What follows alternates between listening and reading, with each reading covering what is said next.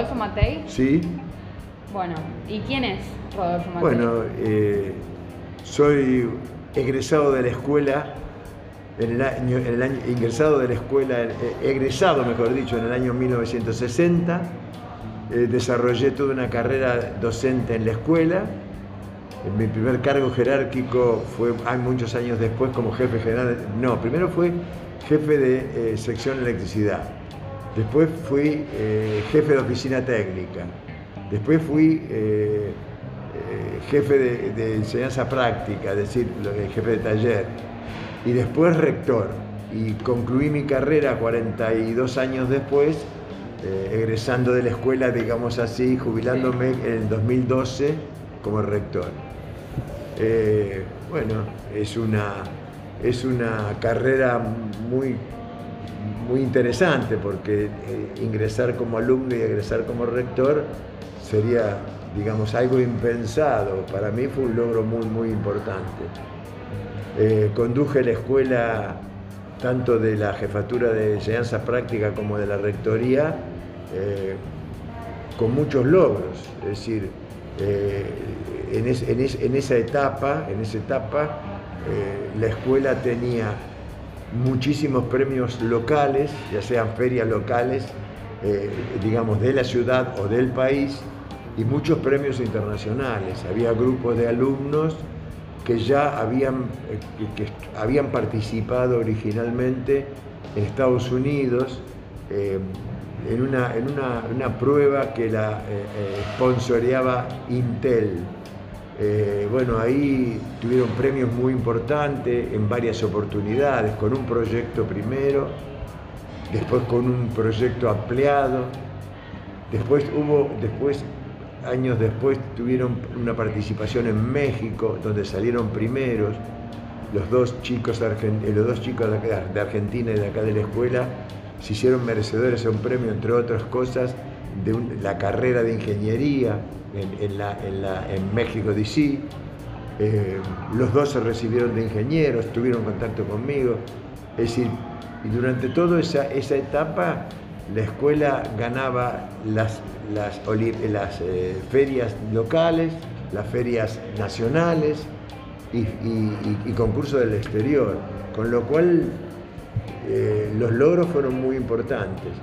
Otro de los logros muy importantes, no siendo de especialidad, fue la, el trabajo, los tres años consecutivos que ganaron el proyecto Naciones Unidas para el Desarrollo en Ciencias Sociales, eh, que lo, lo lideraba la profesora Perazo. Eso fue un, un logro también muy importante y durante tres años se ganó, no siendo, no siendo la especialidad, porque esto es una escuela técnica, Claro. obviamente. Es decir, que yo, el- el de- el- el- la actividad mía o el, o el desarrollo de mi actividad acá en la escuela fue muy linda y con muy buenos resultados. Sí, se nota. ¿Y cuántos años eh, estuviste como rector en la escuela? Como rector tuve seis años, desde el 2006 al 2012. Eh, en un momento, en un momento bastante, te diría, bastante convulsionado porque se, se cambiaban, se cambiaban algunos paradigmas de la escuela, en sobre todo en materia de equipamiento. Nosotros, cuando nos ofrecieron hacer los equipamientos y que eh, fuéramos de alguna manera la guía de los equipamientos, lo, aceptamos con, con mucho, eh, mucho agrado, mucho, hicimos una y logramos un programa de equipamiento, sobre todo de laboratorios y talleres, muy importante. En ese momento arrancamos con, en este momento arrancamos con los tornos por control numérico, las fresadoras por control numérico, eh, eh, inyectoras de plástico, eh, equipos, eh, equipos de soldadura de última generación. Es decir, se, se dio una serie de circunstancias que a nosotros nos permitió ser un poco pioneros en, en cómo era el equipamiento y después las demás escuelas fueron copiando ese, ese esquema. Claro, y son eh, máquinas que todos conocemos además como alumnos porque la mayoría de las que mencionaste recién son las que usamos en los talleres de primer y segundo año. Claro. Es decir, lo que pasa es que yo soy un convencido, soy, estoy estudiando, estoy trabajando con un grupo, con un grupo de especialistas en educación. Yo, yo solamente en la, digamos así, opinando sobre la parte técnica, ¿no? Es decir, la parte técnica hay que tomarla con mucho, la educación técnica hay que tomarla con mucha seriedad porque no lo digo ahora, lo dije ya en el 2012 cuando me tocó hablar delante del propio jefe de gobierno de que la, educación técnica era, era, había, que, había que ayornarla, había que profesionalizarla y sobre todo había que hacer una, una muy fuerte capacitación docente. Es decir, porque ¿qué pasa? Es decir, cuando se produce el desfasaje entre las generaciones de ustedes y los profesores, el profesor queda en una posición bastante, eh, digamos, eh, vulnerable, porque tiene un grupo de alumnos que está ayornado y a lo mejor está ayornado más rápidamente que el propio profesor, con lo cual incorporar nuevos conocimientos es, es una tarea que es, si bien más fácil para el profesor, más delicada en cuanto a su situación frente a los alumnos. Por eso yo soy un convencido de que hay que hacer fortísimas eh, eh, capacitaciones docentes para que la docencia, para que el docente pueda ser el líder del grupo, para que pueda aportar la, mayor, la mayor cantidad de, cosas nuevas y demás. Aparte de que en un colegio técnico es muy importante que nos que sepamos bien las cosas porque nos dimos con un título. claro, porque aparte, porque aparte el título implica responsabilidad civil y, penal. Es decir, por eso digo que, eh, hay que tomarlo con mucha seriedad. Eh, yo muchas veces las apreciaciones que yo hice, incluso siendo rector de la escuela, no caían bien, no le caían bien a todos los profesores, porque yo era un convencido de que se necesitaba mucho más capacitación, mucho más capacitación. Y yo veía que los problemas que se, que se, eh, manifestaban en las cátedras, sobre todo las muy técnicas, por ejemplo, cálculo de estructuras, eh, máquinas eléctricas, eh, mecánica aplicada, los, docentes tenían que haber de alguna manera haber ejercido alguna actividad, eh, eh, digamos, vinculada con su matrícula, si eran ingenieros y demás, sobre todo en esas materias clave como cálculo de estructura en construcciones, es una cosa que, es una cosa que si sale mal eh, es, juicio penal. por lo tanto, pero bueno, yo creo que el gran desafío es una, capacitación muy fuerte de todo lo y una estructura nueva, es decir, un organismo, un organismo que aglutine y que coordine todas las escuelas técnicas. Y, cuando yo digo escuelas técnicas, hablo de escuelas técnicas que en algunas regiones va a tener especialidades muy específicas, ¿no? Es decir, por ejemplo, una una zona agropecuaria, una zona vitivinícola, me imagino que va a tener tecnicaturas que tengan que ver con el lugar en el cual se desarrolla. Y eso es escuela técnica, más allá del ciclo básico, más allá de la formación general, después va a tener que tener una, una especialización muy importante y adicional. Por eso yo tengo mis dudas si qué pasa con los seis años. En los seis años yo tengo yo tengo un técnico. Ahora, si yo tengo que hacer, no digo un posgrado, una especialización, voy a tener que agregar uno o dos años más en función de lo que elija. Y para eso deberíamos tener un menú de posgrado que, cubra las principales, digamos, las principales especialidades o, las que más necesita el país, pero también las que más necesita la industria para poder que, haya inserción en el trabajo. Eso, esa, es, mi opinión, que no es de ahora, ¿no? Es una opinión que he tenido siempre. Eh, a veces me sonrío cuando escucho algunos comentarios de la importancia de la educación técnica. Yo lo decía en el 2003, 2004, 2001, 2000. Pero, pero no porque sea un sabio, porque era la, es decir, mirar, mirar, el, mirar el, diario vivir de una escuela técnica y el país, me decía, si no le metemos para adelante fuerte, no, no, no, no. y si a eso le agregamos, a eso le agregamos una, digamos, la cuota de informática, ¿no? Es decir, no hay ninguna disciplina que no esté vinculada con un, con con un devenir informático. Claro. ¿Cómo, ¿Cómo llegaste a ser alumno y cómo llegaste a ser rector? O sea, ¿fue algo inesperado o fue algo que vos No, buscando? no, es decir, alumno lo, de, alumno lo, lo elegí yo por vocación, sin ninguna duda. Eh, yo hice la carrera de electrotécnico, eh, trabajé en, el- en el tema, trabajé, muy- trabajé mucho tiempo, eh, es decir, tuve, no, no tuve empresas, pero sí hacía proyecto y dirección con empresas, hice instalaciones electromecánicas importantes después de recibido, Eh, hice tres años, hice tres años en la, en la Facultad de La Plata de Ingeniería, pero bueno, esas cosas, en un momento del país muy, muy, muy complejo, porque yo estoy, hablando de fines de la década del 60, principios del 70. En, La Plata era medio complicado.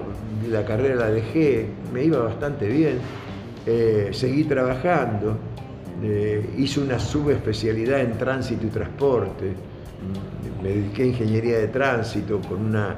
La ingeniería de tránsito en, en Argentina no, no tiene una carrera, una carrera oficial establecida. Entonces se, constituyó una sociedad argentina de ingeniería de tránsito que daba un curso especial con, con, eh, ingenieros argentinos y extranjeros para alumnos que, que tenían ciertas, ciertos niveles de, de, de- facultad, de, de universidad. Bueno, en esa, en esa oportunidad yo pude hacer los cursos de ingeniería de tránsito, que lo hacíamos junto con ingenieros ya recibidos y demás, y después lo hice una especialidad mía y me fue muy bien, pero ojo, eh, tránsito y transporte se hace con los estados, no, no. Tránsito y transporte, trabajé para la ciudad de Buenos Aires muchos años y tengo las obras más importantes de la década del 70 de señalamiento luminoso por computación, las computadoras eran unos, roperos de 5 o 6 metros, eh, son todas obras que yo, en nombre de la, en aquel momento de la Municipalidad de la Ciudad de Buenos Aires, las dirigía yo, que- como la obra del Cid Campeador y demás. Es decir, en ese, en ese año la Argentina eh, decidió, la Ciudad de Buenos Aires decidió hacer una obra muy importante con em- la empresa Siemens, Siemens en la, en la división Traffic Control. Eh, hicieron una obra que después fue la, obra más importante del mundo eh, eh, de la empresa Siemens. Hacer 300 intersecciones de tránsito computerizadas y sincronizadas por computadora. Es decir, ¿por qué era la, la más importante del mundo? Primero porque no había ninguna ciudad en el mundo que tuviese 300 esquinas señalizadas. Nosotros íbamos a hacer un poco el, el, digamos, el cobayo, ¿no? Es decir, el- el- la rata de, Claro. de laboratorio. Y, y la obra se desarrolló muy bien y fue tan bien la obra que durante muchos años fue el emblema que en la Unión Europea y en, y en Europa en particular, Siemens ponía en cada una de sus ferias anuales, que eran ferias internacionales, el stand o, el sector de traffic control tenía una, un- una fotografía, una gigantografía del SIG campeador, porque el SIG campeador es una esquina muy particular, tiene 10 esquinas y para poder señalizarlo había que hacer una suerte de programas alternativos que se pudiesen combinar en función de la densidad del tránsito. Bueno, eso se logró después de seis meses de- digamos, de seis meses de investigación y de, y de prueba y error con tres, con tres controladores importantes, que en ese momento eran, eran digamos, semi, semidigitales, eran más telefónicos que digitales, porque tenían algunas piezas de movimiento como relés y demás. Bueno, eso anduvo bien y fue todo un logro. Pero necesitábamos tres valijas, tres controladores. Bien. Hoy, hoy, y teníamos en ese momento unos seis u ocho programas, no más, de tránsito. Bueno, hoy hay dos cajitas así, dos así cajitas, y hay 25 o 30 programas estables, más infinidad de programas que surjan del análisis que el propio, el propio sistema hace del tránsito. Con este parangón te quiero decir eh, cómo fueron cambiando las cosas. Esto es un poco, esto es un poco cuál fue mi desarrollo personal. Me decía porque, bueno, la, técnica, la tecnología siempre me gustó, eh, eh, la desarrollé todo lo más que pude, hice, hice un curso acá en un instituto dependiente de la de la Facultad de la Tecnológica, el Instituto Superior del Profesorado Técnico, que lo hicimos acá en la escuela un grupo grande de profesores, con lo cual fuimos profesores superiores de disciplinas industriales. Y llegó el momento de la rectoría y tomé la rectoría por, digamos, en forma como, como eh, digamos, eh, provisorio, porque no, no, no, cuando no, hubo concurso había que reemplazar lo que tenía que reemplazar y yo tenía el mayor puntaje. Y así lo hicimos. Y, así, y en el, 2012, a punto de, digamos así, de concursar y demás, eh, bueno, ya tenía años jubilatorios y no, no, no, acepta, no, no, no, no funcionó el tema de una prórroga de, por la edad. Después las propias autoridades nacionales se arrepintieron y me, y me me convocaron para decir que había habido un error y bueno, pero el decreto de la jubilación estaba, estaba firmado, así que me fui a mi casa. Pero a mí me tocó una, una época muy, muy, muy linda, donde la escuela tuvo muchos logros y salieron realmente alumnos brillantes eh, que, eh, digamos, esparcidos en muchísimas empresas hoy en la Argentina. Y durante mi gestión, con mucha sorpresa, eh, recibí exalumnos de mi época y anteriores a mi época que estaban, estaban esparcidos en el mundo en cargos de importantísimos. Una vez me vino a ver un señor mayor, ya mayor, me dice, yo soy fulano de tal, egresado de, de, tal promoción, así, así, así, así, vine a ver mi escuela, esto, qué fantástico. Y yo le preguntaba qué, qué cargo había tenido. Gerente general de producto de Dupont en Estados Unidos. Después, cuando tuvimos que hacer un intercambio de alumnos, de, alumnos de electricidad con la Universidad de Lyon, en Francia, recibimos 20, 12 eh, alumnos eh, de Francia e intercambiamos dos alumnos de acá de la escuela. Bueno, cuando terminamos la gestión esa, de, el encargado francés del programa vino a felicitarnos a todos por la experiencia, por el comportamiento de los alumnos, por el nivel y demás, y que quería que eso se fuese reproduciendo, reproduciendo y, y, repitiendo en los años. Por eso digo, yo recibí cosas muy, muy lindas y me parece que está bien.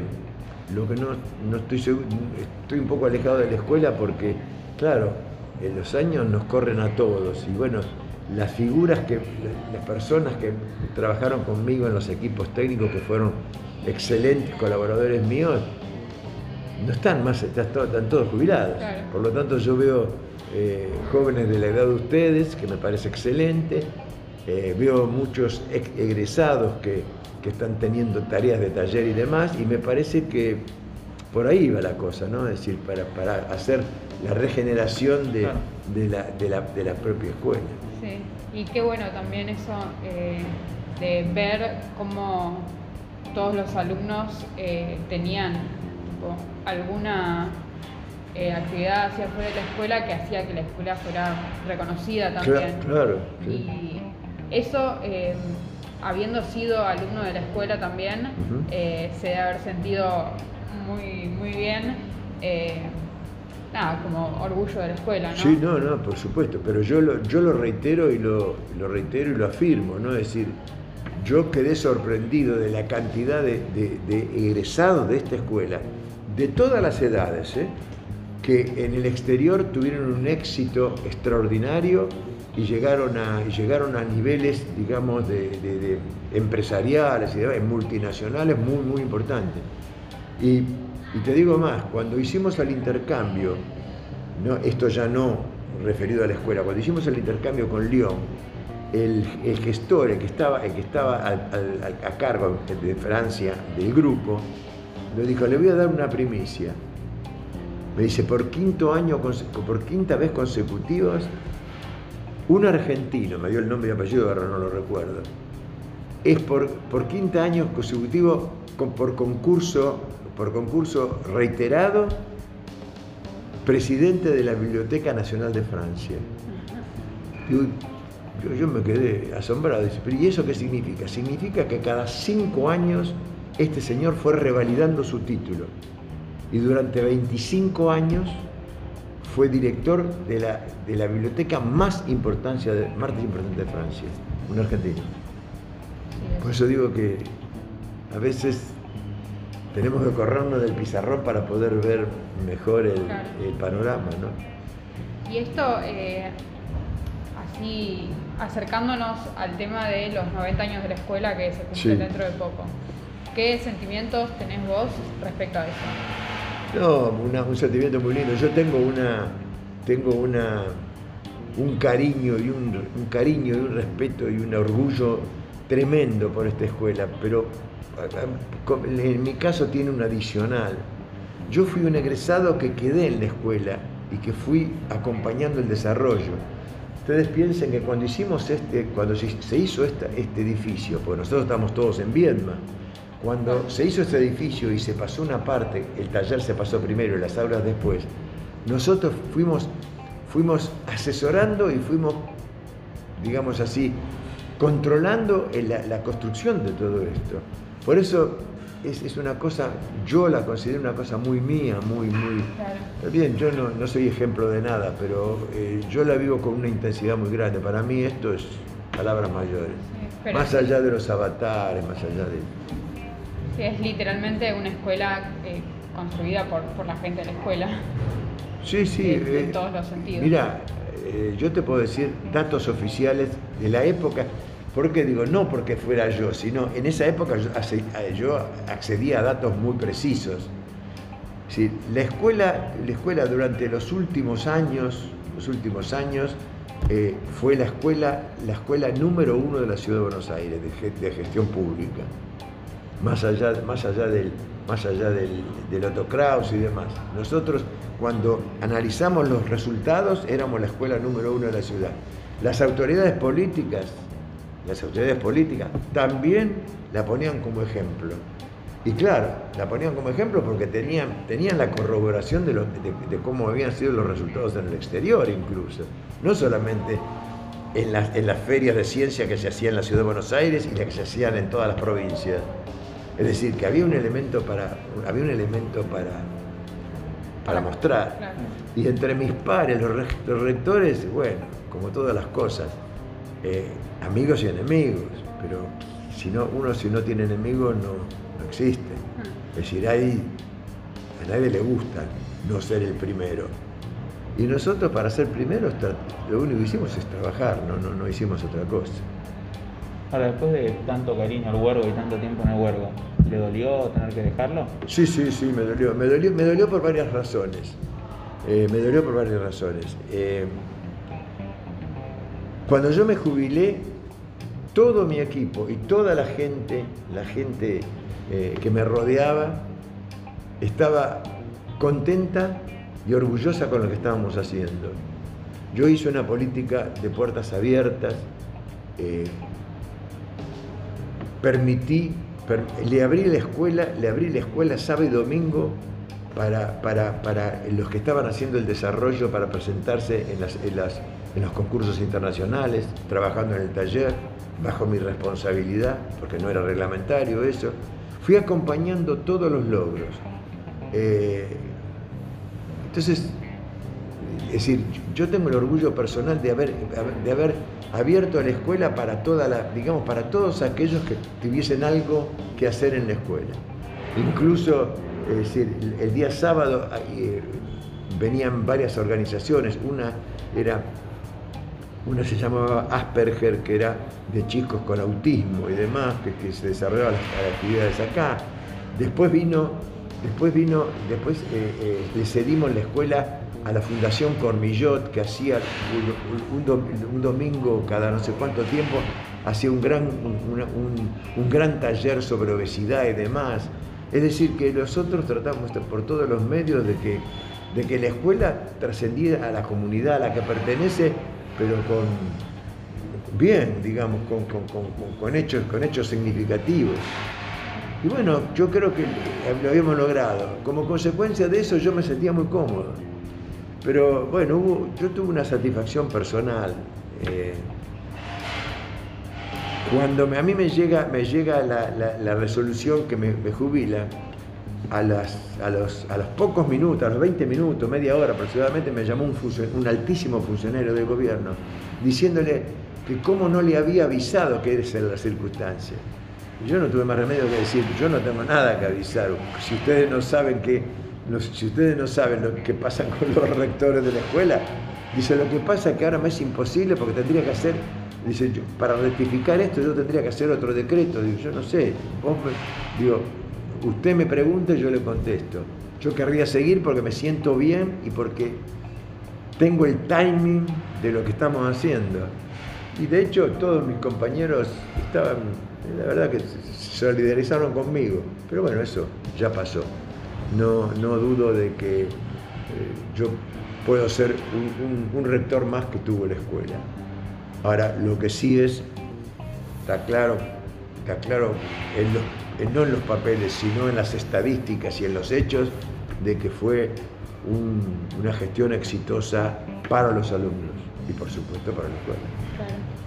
Bueno, me parece que eh, solo nos queda una pregunta que es eh, cómo definirías la escuela en una sola palabra.